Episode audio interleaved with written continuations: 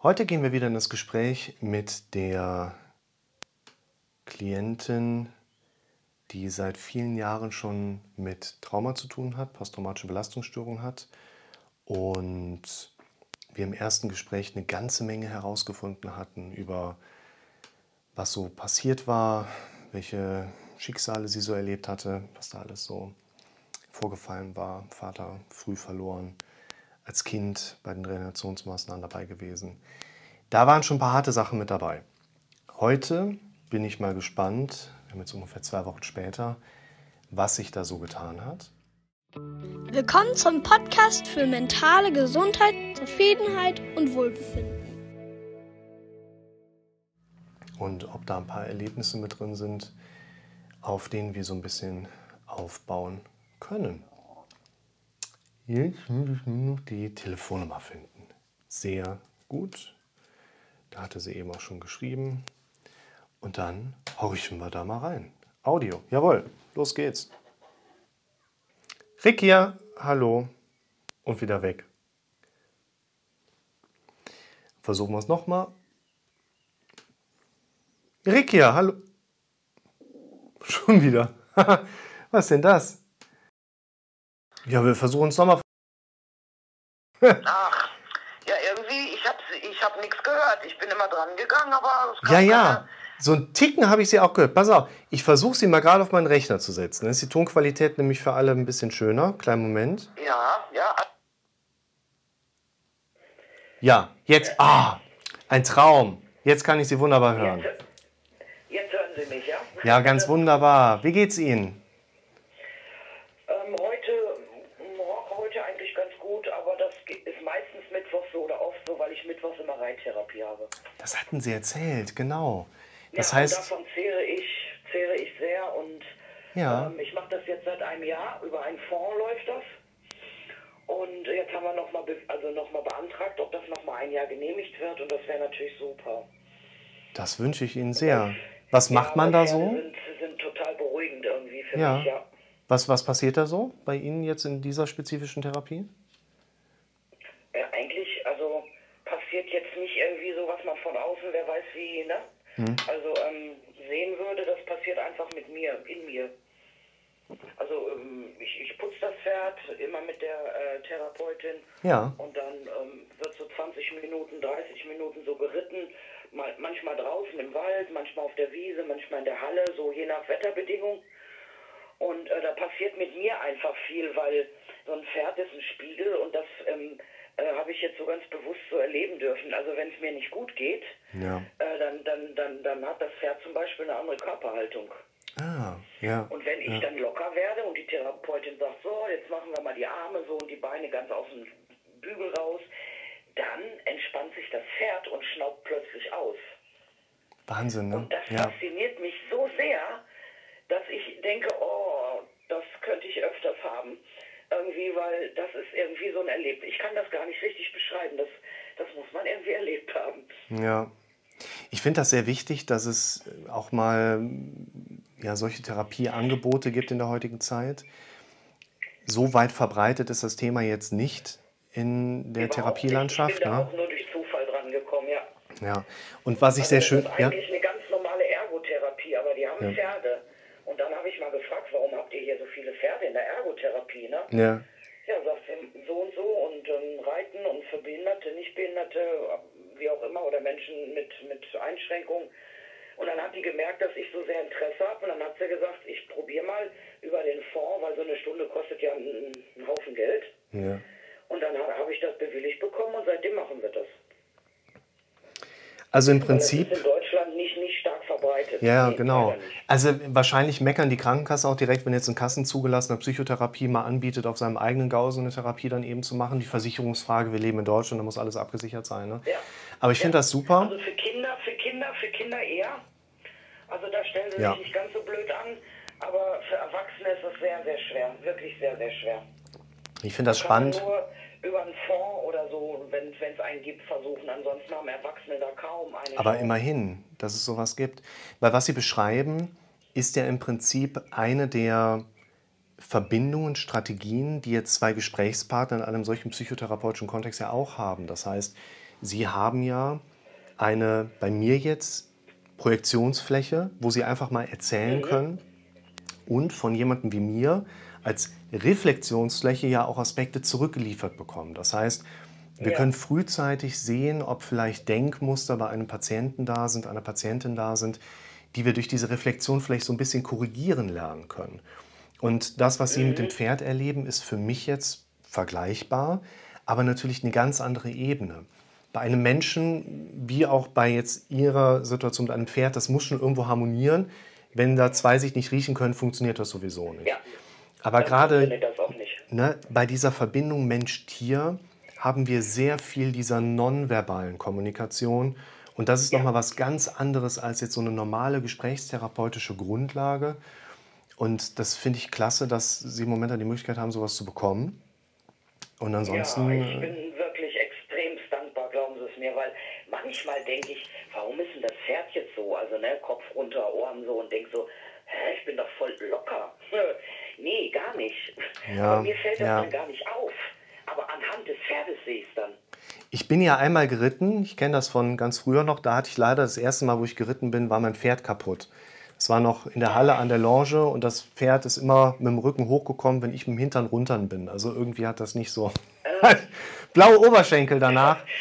Das nächste Mal, wenn ich reiten gehe, hole ich mir ein Pferd, was nicht so kaputt ist. Ne? Nein, aber Ja, das nee, sind so. Schon Ja, absolut, absolut. Oder man stellt sich halt nicht so dämlich an wie ich. Aber das ist, glaube ich, eine Übungssache. Und wenn man sich so ein bisschen, das ist ja gerade hier, ähm, wir sind ja doch mit Bonn eigentlich sehr zentral und städtisch, aber sind so schnell einfach auch in der Natur draußen, Ja. wo wir dieses Urbane so ein bisschen verlassen können. Das ist doch klasse. Ja, reiten können sie überall. Also da gibt es die Ja, Möglichkeit. Also das ist wenn echt man gut in hier. Deutschland über das nötige Kleingeld verfügt, ach, da können sie alles machen. Ja, mit Geld kann man Also sich schöne Sachen haben kaufen. Sie, Ne? haben sie einen eigenen Therapeuten mit einem eigenen Pferd und mit einem eigenen Sattel.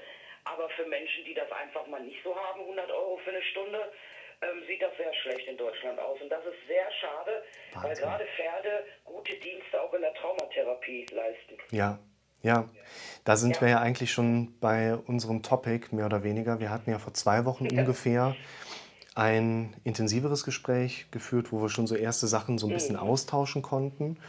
Und wir hatten uns in der Zwischenzeit tatsächlich auch nicht weiter nochmal tiefergehend über Aspekte auch unterhalten.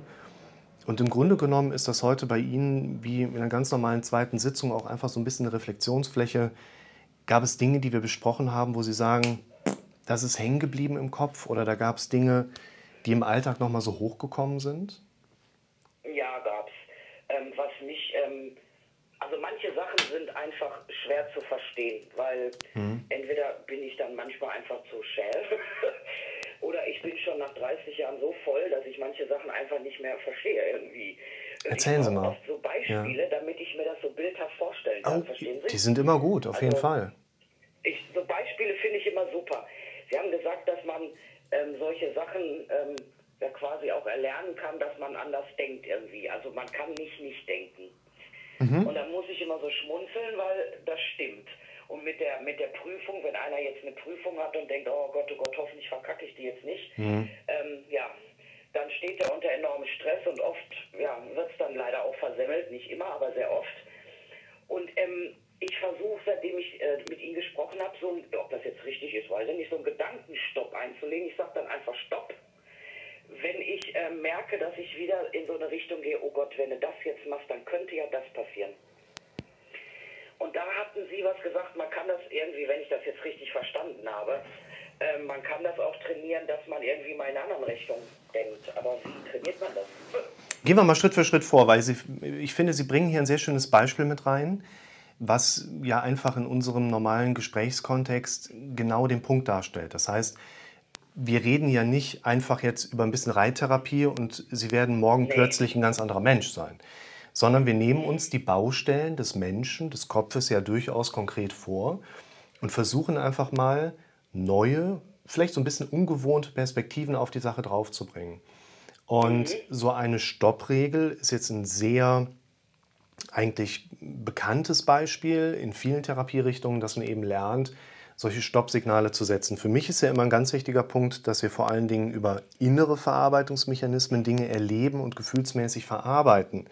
Das heißt, wenn ich lerne, eine solche Stoppregel zu setzen, dann hat das ja viel damit zu tun, dass ich die eben über mein Außen auch als Stoppregel aufbauen kann, aber ich vor allen Dingen für die innere gedankliche Welt ja auch meine inneren Stoppmechanismen haben darf. Also ein schönes Beispiel dafür ist ja, jeder kennt Gähnen, jeder weiß, wie ansteckend das ist.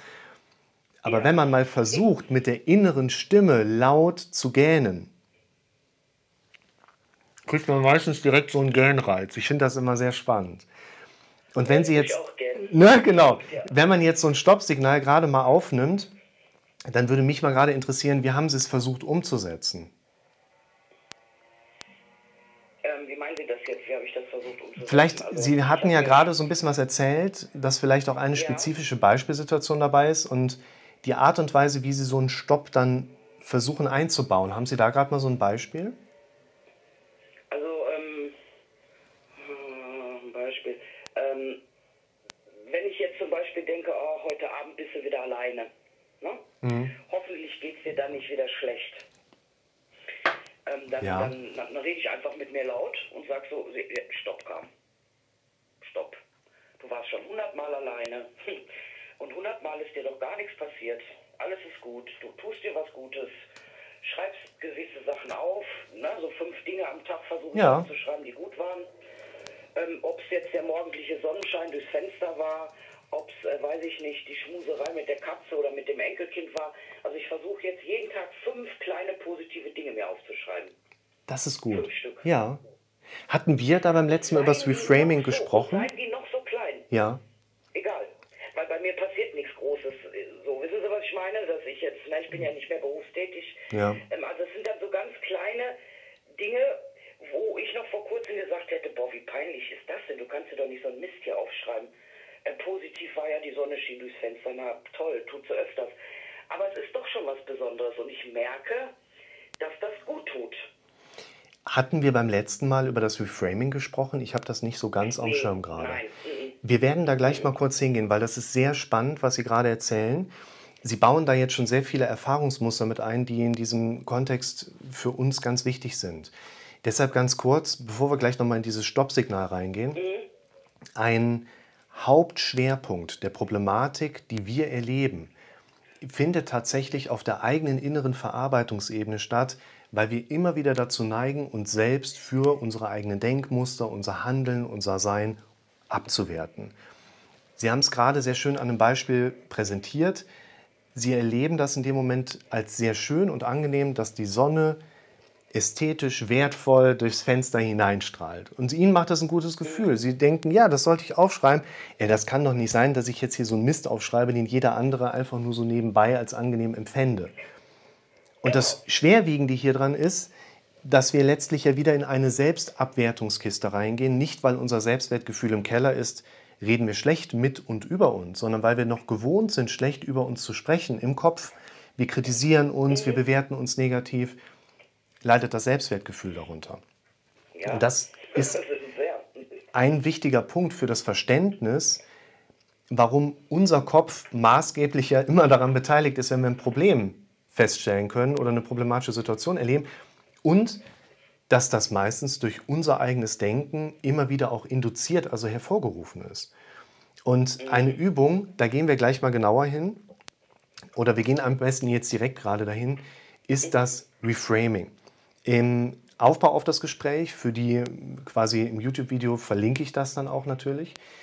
Es gibt eine interessante Übung, die ich hatte, hatte ich mal vor ein paar Jahren auf meine Internetseite genommen. Leider funktioniert das mit der Internetseite nicht mehr, weil irgendwelche Russen dieses Plugin gehackt haben und jetzt kriege ich 30 Terminanfragen auf Kyrillisch am Tag. Das hat also leider nicht so gut gefunzt. Aber dieses Reframing ist ein ganz interessantes Beispiel dafür, wie unser Kopf arbeitet. Der hat nämlich wenige Kernaufgaben, wozu es immer gehört, egal was wir gerade wahrnehmen, unserer Wahrnehmung Bewertung zuzuschreiben.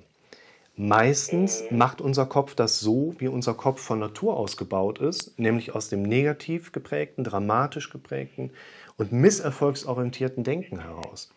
Deshalb ist in der Regel immer erstmal eine Bewertung unseres Gehirns quasi sicherheitsorientiert, aber negativ um uns letztlich wieder mehr Sicherheit für Überleben und Reproduktion auch zu geben. Thema biologischer Arterhalt. Und das ist ein wichtiger Punkt für uns, wo wir sagen können, unser Gehirn schenkt automatisch Bedeutung, in der Regel auch negativ, gerade auf eigenes Erleben. Und unser Gehirn, Sie werden das nachher in dem Video sehen, beschreibt oder schreibt der Sache an sich gerne einen Wert zu im Kontext des Umfeldes. In dem Video, was ich Ihnen nachher zeige, geht es darum, sehen Sie ein B oder eine 13. Und je nachdem, welchen Kontext wir um eine Sache drumherum sehen, verändert unser Gehirn die Wahrnehmung dessen, was da im Zentrum steht. Das heißt, mal ganz grob formuliert, wenn wir zu einer Sache, wir stehen im Stau, weil wir auf dem Weg zur Reittherapie sind, Mist, warum stehe ich denn jetzt schon wieder im Stau? Das ist quasi ein Frame, ein Rahmen, der dem Stau oder dem im Stau stehen gerade auch eine Bedeutung zuschreibt. Und sehr interessant für uns ist, wenn wir jetzt sagen, Moment, Gott sei Dank stehe ich nur im Stau und bin nicht derjenige, der dort vorne den Stau gerade verursacht. In dem Moment bieten wir unserem Gehirn einen anderen Rahmen an und unser Gehirn hat die Möglichkeit, das Stauerlebnis in einem anderen Kontext zu sehen und ein anderes Gefühl darauf zu geben. Und dieses Reframing, das ist so das Basishandwerkszeug eigentlich in jeder Psychotherapie. Das ist etwas, was Sie üben können. Und zu dieser Übung, Sie hatten das nämlich gerade angedeutet, Sie schreiben jeden Tag fünf schöne Sachen auf. Man kann das mal so ganz ich sage mal plakativ, jetzt gerade für Ihre Situation stellvertretend für die letzte Woche machen. Indem wir mal vier Fragen durchgehen. Frage Nummer eins, was ist letzte Woche bei Ihnen passiert, was vielleicht nicht so schön war?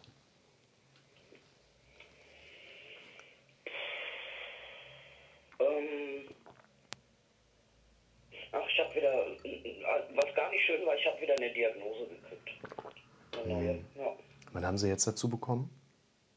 Ach, jetzt hat man mir dann noch mitgeteilt, dass ich ein paar Mini-Schlaganfälle hatte, aber ich soll mal locker bleiben. Die hätten viele Leute. Guter Therapievorschlag.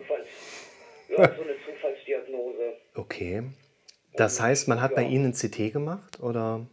Ja, ein Schädel-CT, genau, wegen dem Schwindel mhm. und wegen diesem Blutandrang im Kopf. Lässt sich und, das. Äh, da, da, hat man mir gesagt, also Arthrose, Halswirbelsäule, gut, damit rechne ich mit 52. Mhm. Äh, aber so ein paar Mini-Schlaganfälle, aber mein Neurologe hat mich versucht zu beruhigen und hat dann gesagt, also ich sage Ihnen jetzt eins, es gab schon CTs, da hatten wir genau solche Befunde, dann haben wir die Leute weitergeschickt zum MRT und da war gar nichts zu sehen. Mhm. Und äh, das Problem bei mir ist, ich, ich, ich habe zweimal versucht, ein MRT zu bekommen. Ich hatte solche Flashbacks, dass ich um mein Leben geschrien habe. Das kann sich kein Mensch vorstellen, der das nicht hat. Dann kommt der Käfig auf den Kopf und da war Feierabend, wirklich Feierabend. Also zum CT musste ich mich zwingen. Das ging und das habe ich jetzt auch hinter mich gebracht und das war dann ja. wieder was Positives. Um das vielleicht ganz kurz zu erklären, das MRT geht ja mit einer quasi deutlich geringeren Strahlenbelastung einher, weil da eben nicht mit ja, Röntgenstrahlen gearbeitet wird. Die Röhre, in die man hineingefahren wird, ist relativ lang und relativ eng. Und man muss relativ lange ruhig liegen. Ich glaube, so eine MRT-Untersuchung geht an die 20 Minuten, je nachdem, was man halt untersucht. Und man weiß gelegentlich eigentlich, dass Menschen das jetzt nicht so geil finden, in so einer Röhre, in so einem kleinen Torpedorohr eingeschlossen zu sein. Man kann da ja schon mal mit Beruhigungsmitteln arbeiten. Das hörte sich jetzt nicht so an, als hätte man ihnen da schon mal sowas angeboten. Ne?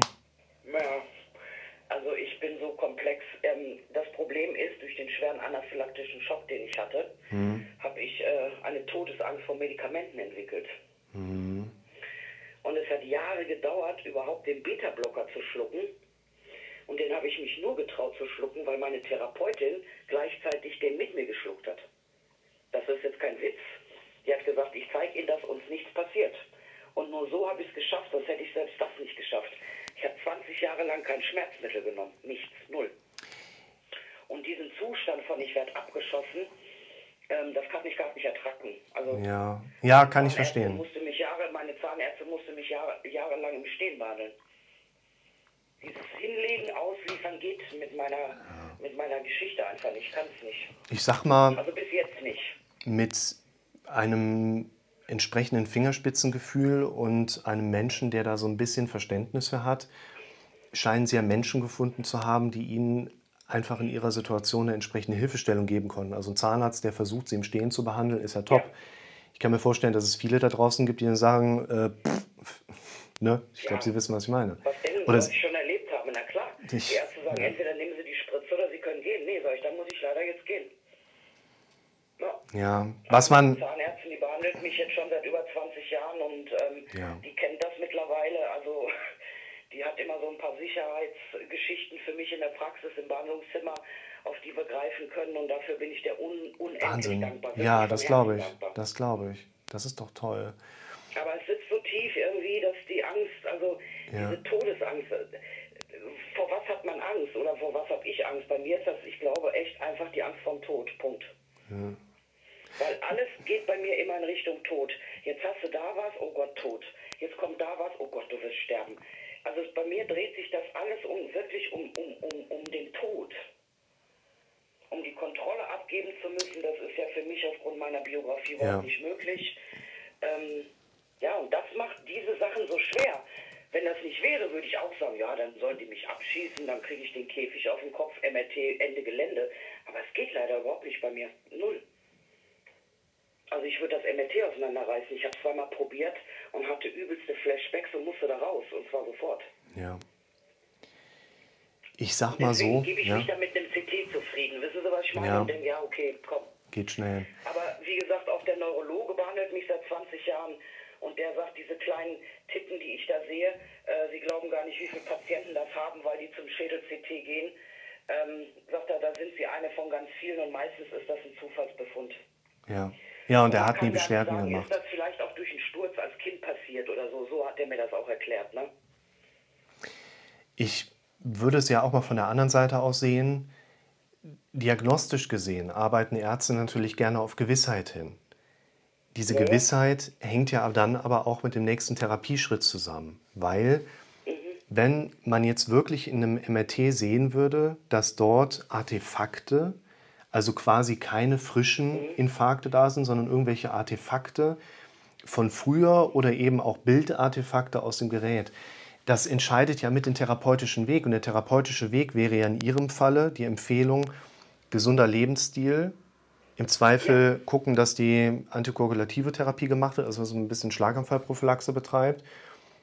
Rauchen wäre ein Thema, mehr Sport, mehr gesund essen. Und das sind ja theoretisch alles Empfehlungen, die Ihnen der Hausarzt sowieso jedes Mal mitgibt, wenn er Sie wieder nach Hause entlässt. Ne? Ja. Das heißt, man ist ich ja- weiß auch, dass die, die wissen auch alle, dass ich dran bin. Ja. Und ähm, aber es ist eben nicht so. Es, also es ist auch gar keine Ausrede oder so. Das ist einfach Fakt, dass äh, wenn man so lange raucht, das ist einfach so, es unglaublich schwer ist aufzuhören. Vor allen Dingen ich, wenn ich nicht rauche, dann man wird ja nervös, ne? Dann kommt der Entzug, dann kommen wieder mehr Ja. Ängste Ja. und deswegen versuche ich das jetzt. Ich bin dabei, das immer weiter zu reduzieren und da bin ich schon ganz stolz auf mich, dass ich das überhaupt schaffe. Ja, wunderbar. Ja. Ja, Also- auch mit dem Kaffeekonsum, ab 19 Uhr gibt es keinen Kaffee mehr, gibt es nicht mehr. Und auch tagsüber gibt es keine 10, 15 Tassen. Nein, es gibt jetzt so drei bis vier. Das ist gut. Ja. Ja. Letztlich sprechen Sie da schon ein Thema an. Wir sind ja noch mitten im Reframing-Beispiel, wo ich jetzt nochmal den Weg zurück zu finden möchte. Nur ganz kurz, Sie sprechen nämlich etwas sehr Wichtiges an, nämlich was macht unter anderem einen Kernansatz im therapeutischen Arbeiten aus? Wir versuchen ja von Dingen abzuschalten, wir versuchen zu entspannen, wir versuchen das Rauchen sein zu lassen, wir versuchen uns Ja. unserer Laster zu entledigen. Und der Mensch ist nicht darauf konstruiert, Dinge sein zu lassen. Der Mensch ist gar nicht darauf gebaut, abzuschalten. Eigentlich sind wir immer darauf programmiert, das Neue anzuschalten. Und gerade beim Thema Rauchen aufhören haben wir dieses Sein lassen mit da drin, was uns schon unheimlich schwer fällt. Wir können uns Sachen nicht bewusst abtrainieren. Und wir haben mit Nikotin auch noch einen der krassesten Suchtstoffe mit da drin, Ja. die entsprechend auch wirklich reinballern. Das heißt, nur ganz kurz am Rande, wenn wir irgendwann nochmal in unseren Gesprächen so im Thema Kaffee und Nikotin als Beispiel vorbeikommen, es geht nicht ums Aufhören, es geht immer unterm Strich ums, was fangen wir anderes dafür an, um das größer zu machen. Auch im Kontext ihrer Ängste. Aus meiner Sprache heraus, das ist wichtig, jeder hat seine individuelle und subjektive Wortbedeutung, würde ich tatsächlich sagen, ihre Ängste liegen nicht unbedingt tief. Ihre Ängste sind in der Breite häufig vertreten, also quasi quantitativ stark vertreten, qualitativ nicht unbedingt tief, aber sehr schnell. Das heißt, sie erleben ja im Moment von Trigger zu erlebter Todesgefahr einen Bruchteil von Zeit. Und Ja. das ist in dem Sinne nicht unbedingt darauf zurückzuführen, dass diese Ängste besonders tief sitzen, weil diese besonders tief sitzenden Ängste machen uns ja dann auch wieder Angst. Und Ja.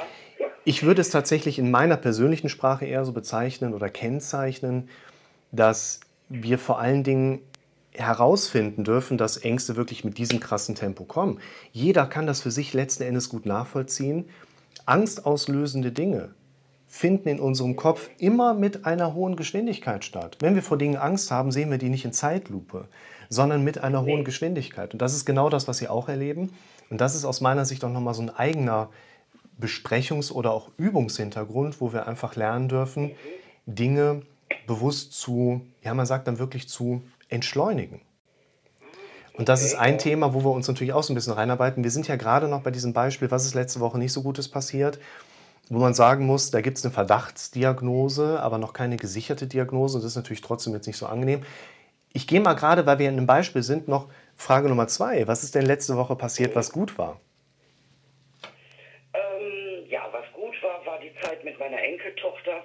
Also Hm. Das glaube ich. Die äh, sehe ich ja immer im. Profilbild bei Ihnen, ne?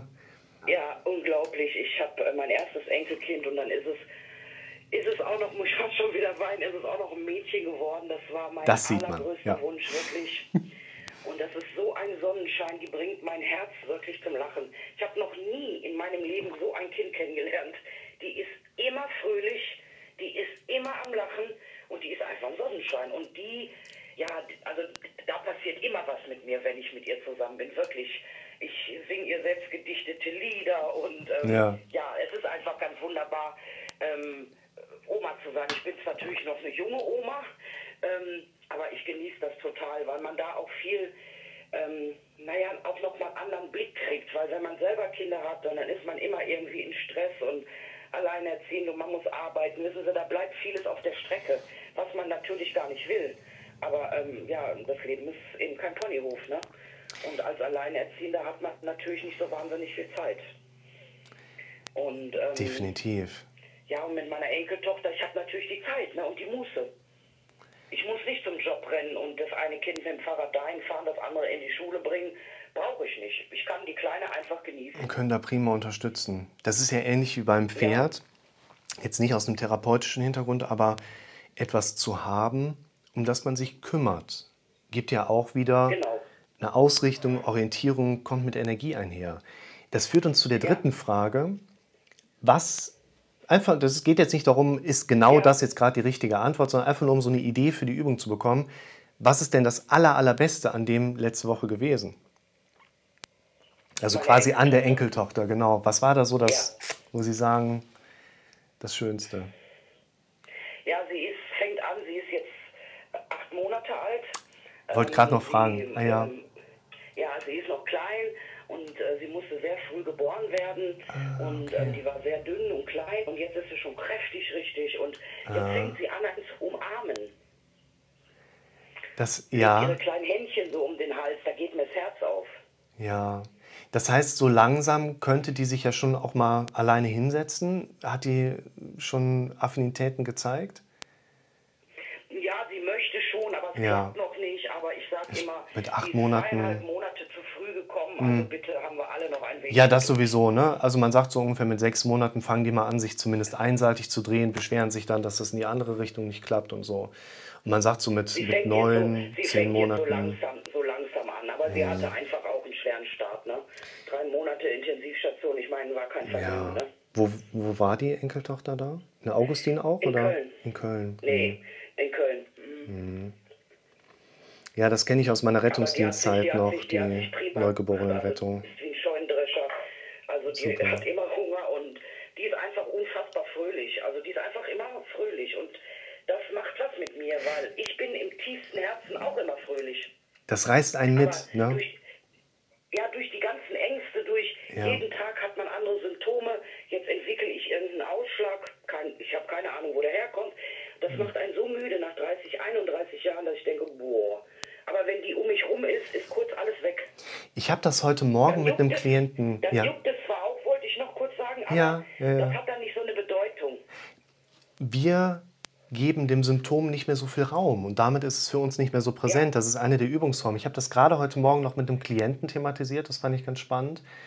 Wir Menschen gehen die ganze Zeit arbeiten, um Geld zu verdienen, um das Geld jemandem zu geben, der dann dafür sorgen soll, dass es uns wieder gut geht, nachdem es uns schlecht geht, nachdem wir so viel arbeiten waren. Das ist eigentlich totaler genau. Kappes. Und wir Menschen geben unheimlich viel Geld aus für die Dinge, die uns umgeben. Sei es jetzt unser Raum, sei es das Haus, in dem wir leben, die Wohnung, das Auto, das wir uns kaufen. Ich habe Menschen in der Praxis sitzen gehabt, die geben im Jahr 70.000 Euro für ihr Auto aus, im Jahr, und investieren null in sich selbst. So Manager-Typen. Das ist nicht so ganz meine Welt. Und was ich sehr spannend finde, ist, wir geben unheimlich viel Geld für das aus, was uns umgibt, sind uns aber gar nicht so bewusst, wie positiv uns das eigentlich beeinflussen kann, was uns umgibt, vor allen Dingen, wenn es um Menschen geht. Das beste Antidepressivum sind immer noch Menschen, bei denen ich so sein kann, wie ich wirklich bin. Und das, was Sie auch erleben und beschreiben ja gerade, ist, dass die Anwesenheit bestimmter Personen oder auch, ich sage jetzt mal, Dinge oder Tiere natürlich etwas mit uns Menschen machen und das dürfen wir lernen, viel bewusster in unserer kleinen Welt so einzusetzen. Und das, was Sie gerade besprochen haben oder so ein bisschen umrissen haben, ist ja eigentlich so die Antwort auf die Frage, was war das Schönste? Und Sie haben das mit der Tochter ja so gebracht. Ich muss noch mal so ein bisschen zurück zu der ersten Frage kommen, weil Sie ja auch gesagt haben, Ja, das war jetzt nicht ganz so schön mit der Diagnose.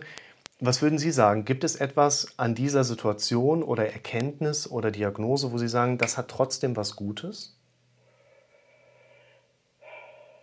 Ja, das, solche Geschichten haben ja wirklich tatsächlich zwei Seiten, aber das kann ich dann oft erst nach ein bisschen Abstand sehen. Mhm. Ähm, hätte man das jetzt nicht festgestellt, hätte ich weiterhin 30 Zigaretten geraucht. Punkt. Und das ist das, worauf ich hinaus möchte, diese Reframing-Übung. ich jetzt, ja, mache ich nämlich Mhm. jetzt nicht mehr. Also ich schaffe jetzt die Hälfte und das ist für mich schon, also für mich, wenn man mich kennt, ist das für mich schon fast wie Nichtrauchen, ja. Ähm, und ähm, ja, ich bewege mich, ich gehe raus, ich ähm, gehe spazieren, ich habe mich aufs Fahrrad gesetzt, wenn auch nur in meinem Rahmen. Aber es soll ja auch mein Rahmen sein, ne? Und nicht der von irgendjemand anderem. So sieht's Und aus. ich komme Ja. langsam wieder in Bewegung. Das finde ich auch gerade noch mal ganz stark erwähnenswert in Bezug auf das Rauchen. Es gibt Menschen, die sagen, erst wer aufhört, hat gewonnen. Ich würde sagen, gewonnen haben wir, wenn wir lernen, Veränderung bewusst selber zu setzen. Und das ist das, was Sie gerade zunehmend schaffen. Bei dieser Reframing-Übung, die wir gerade einmal jetzt durchgegangen sind, geht es genau um diese vier Fragen. Was ist heute Gutes passiert? Nachdem wir uns gefragt haben, was ist heute Schlechtes passiert? Was war das wirklich Gute am Guten und was war das Gute vielleicht im Schlechten? Damit üben wir uns da drin, das Gute im Guten auch wirklich zu sehen und wir üben uns auch da drin, im Schlechten die gute Dinge zu sehen, die guten Dinge. Sie haben es gerade richtig angedeutet, jede Sache hat mindestens zwei Seiten. Und das Interessante ist, ich würde Ihnen, ich verlinke Ihnen das ja gleich, empfehlen, diese Reframing-Übung zu dem, was Sie sowieso schon machen, nämlich zu versuchen, sich positive Erlebnisse aufzuschreiben und damit ja auch den Blick auf die positiven Dinge zu richten. Eine solche Reframing-Übung mal bewusst jeden Abend für den vorangegangenen Tag entsprechend zu machen. Was ich von Klienten zurückgespiegelt habe, ich kenne es ja von mir auch, genau. Also eine gute Einstellung. Ist dieser Punkt nach sechs, sieben Tagen, fängt unser Kopf von alleine aus an, in den schlechten Dingen die guten zu versuchen drin zu erkennen. Und das finde ich insofern doppelt wertvoll für uns, weil in der Regel werden Sie von einer solchen Reframing-Übung inhaltlich profitieren, weil Sie mehr und mehr lernen, dass in Ihrem Leben eigentlich ziemlich viele gute Dinge drin sind und eben, wie Sie das auch gesagt haben, Dinge in ihrer Größe eigentlich immer nur so groß sind, wie viel Fokus wir dem Ganzen schenken. Und wenn wir lernen, den unliebsamen Dingen nicht weniger Fokus zu schenken, sondern das zu erkennen und anderen Dingen dafür mehr Zuwendung zu geben, verlieren wir hier automatisch an Fokus. Wie ein Muskel, den brauchen wir nicht kleiner zu trainieren, sondern wir trainieren andere Muskeln anstelle dessen. Und der, der kleiner werden soll, den lassen wir ganz in Ruhe, der wird schon von alleine kleiner. Und was ich auch spannend finde, neben dieser inhaltlichen Ebene, ist tatsächlich der Faktor, dass wir hier beim Reframing, wenn wir es täglich mal machen, über wenige Tage relativ schnell dieses Neuprogrammieren der eigenen Gehirnleistung erkennen können. Weil plötzlich nach wenigen Tagen ist mein Gehirn umprogrammiert und das Ergebnis ist, dass ich mich automatisch bei dem Erleben von negativen Dingen frage, was ist denn da gerade das Positive dran? Ich habe mir das schon in die Notizen direkt mit reingeschrieben. Das werde ich Ihnen auf jeden Fall nachher mal schicken. Es ist so. Oh, das wäre super, das wäre super. Ja, und das toll. genau, da müssen wir einmal ran. Häufig ist es so, dass wenn ich solche Sachen empfehle, ist es für mich immer wichtig, eine Ebene zu verschaffen. Und wir waren jetzt eben in einem sehr detaillierten Beispiel durchaus. Aber auch aufzuzeigen, dass vielleicht nicht unbedingt jeder so wie Sie sofort sagt, boah, das ist super, das probiere ich direkt aus. Weil es in Ordnung ist, dass diese Denkmuster, die ich ja erstmal mir antrainiert habe, verändert sein dürfen und wir dafür Impulse brauchen, die meinen bisherigen Denkmustern einfach so ein Stück weit entgegenstehen. Das heißt, auch wenn Sie jetzt gerade merken, das hört sich total gut an, das probiere ich aus, heißt es nicht, dass wir jetzt unbedingt schon sicher sein sollten, dass Sie es auch konsequent machten. Gerade nee, weil. Nee, nee, ne? ich, weiß, ich weiß, was Sie meinen. Ja. Ich weiß, was Sie meinen. Nur, Genau. ich bin so generell so ein neugieriger Mensch und probiere gerne Sachen aus, um mir irgendwie, ja. Ähm, Das ist die Hilfe gute Einstellung. Und, und da ist so ein, so ein, so ein, so ein Austausch äh, mit Ihnen sowas von wertvoll, äh, weil das ja auch so nachwirkt. Also ich bin immer jemand, bei mir wirkt das nach. Ich höre das ich, und dann ein, zwei Tage später, dann wirkt das einfach nach und dann ähm, merke ich ja selber, dass auf einmal, dass ich denke, na versuch mal so, mach mal, guck mal, guck mal, was dabei rauskommt. Und dann bin ich ja wie so ein kleines Kind doppelt überrascht, wenn das auf einmal irgendwie an irgendeiner Stelle äh, funktioniert. Oder sich was verändert. Ja, und das, das ist gut, dass Sie das ansprechen, weil mir geht noch eine Sache durch den Kopf, die ich eben auch noch mal kurz so ein bisschen pointieren wollte. Im Kontext der kognitiven Verhaltenstherapie steht insbesondere das Thema Modelllernen immer wieder im Fokus. Bedeutet schlichtweg, wir bekommen für eine Problemstellung ein Modell im Außen angeboten, von dessen wir uns Strategien herleiten können. Eine Therapeutin, die vor Ihnen sitzt und mit Ihnen gemeinsam einen Beta-Blocker schluckt, ich gehe mal davon aus, die musste damit auch ihren eigenen Bluthochdruck so ein bisschen einstellen. Kann Das, ich. Ich hoffe es mal. weiß ich nicht. Das war mir in dem Augenblick total egal. Ja, ich sag mal, es gibt Millionen an Betroffenen, die einen Beta-Blocker gut vertragen. Als herzgesunder Mensch kann man auch mal einen Ja. Beta-Blocker nehmen. Das ist jetzt nicht so das Problem. Beruhigt halt schön. Ne? Aber dieses Ja. Modelllernen, das ist hochgradig funktionell. Sie bekommen von außen was gespiegelt, wir passen uns automatisch unserer Umwelt an. Wenn Sie Ihr Kind um sich drumherum haben, beziehungsweise Ihr Enkelkind, und das strahlt Fröhlichkeit und eine gewisse Form der entspannten Ruhe aus, färbt das auf uns ab. Wenn Sie in der Reittherapie sind und einfach nur ein Pferd zur Seite gestellt bekommen und das guckt Sie so ein bisschen schief an und macht dann irgendwie so ein das hat eine Wirkung auf uns, wo man einfach so anknüpft, spiegelt. Ich finde Pferde in diesem Kontext ähnlich wie Hunde, Streicheltiere letzten Endes. Es gibt unterschiedliche Menschen mit unterschiedlichen Vorlieben und Ja. man kann nicht immer im Vorfeld sagen, das ist das Beste, was sie machen können, damit sich alles zum Positiven verändert. Man muss manchmal so ein paar Sachen ausprobieren. Und wenn das bei Ihnen so funktioniert. Genau.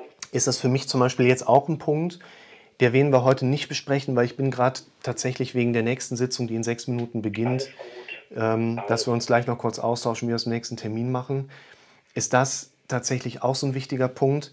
Wenn Sie irgendwann die Reittherapie nicht mehr bekommen, dann fehlt Ihnen was.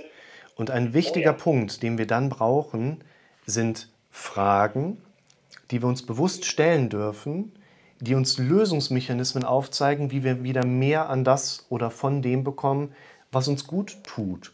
Weil die Gefahr, in ein Loch zu fallen, weil was Funktionierendes einem weggenommen wird, ist natürlich da und auch jetzt nicht ganz klein. Und Nee, nee, das ist genau wie wenn man aus der Seifenblase Klinik kommt. Das ist genau dasselbe Drama.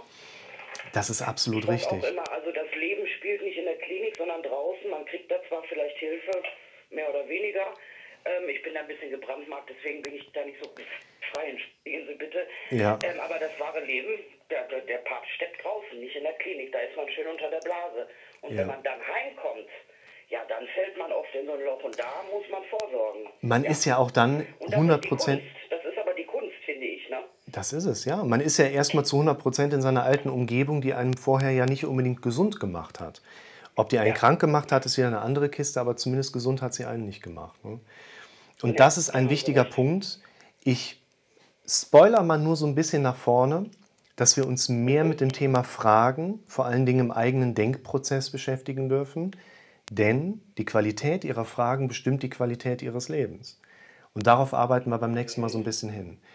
Wir machen es so, ich schreibe Ihnen per WhatsApp und wir Ja, tauschen uns gerne. wieder aus, wie nach der letzten Sitzung, was so diese zentralen Videolinks Ja. angeht. Und dann Ja, gucken wir, dass wir... super, Wenn Sie die Videos, genau, dann kann ich mir die schon mal in Ruhe angucken. Ich schreibe Ja, auch noch eine kleine Anleitung mit dazu, dass Sie direkt nochmal, wie wir das eben gemacht haben, aber auch nochmal einfach richtig sehen, sodass Sie alles richtig machen können. Ach, wunderbar. Und dann tauschen wir uns nochmal wegen dem nächsten Zeitfenster aus und dann hören wir uns gerne Ja, wieder. toll. Ja, dann danke ich Ihnen erst einmal für heute von Gerne. Wünsche Ihnen noch eine schöne Restwoche. Das wünsche ich Ihnen Und, auch. Ähm, ja, bleiben Sie uns gewogen. Ne? So machen wir das, Frau Fenkel. Und Sie bleiben gesund. Klar, Bis dahin. Bis Ja, dahin. tschüss. Herrlich. Wunderbar. Ja, ihr habt es mitbekommen. Ich habe tatsächlich jetzt in vier Minuten die nächste Session und es macht immer noch mal ein ganz gutes Gefühl, durchlüften zu können, Kaffeemaschine anschmeißen zu können, Tessin Tee und so. Und deshalb schreibe ich mir gerade noch ganz kurz einen Timestamp auf und habe jetzt in diesem Gespräch vor allen Dingen das Thema Reframing mal in den Vordergrund gestellt. Diese vier Fragen sind mögliche Reframing-Fragen.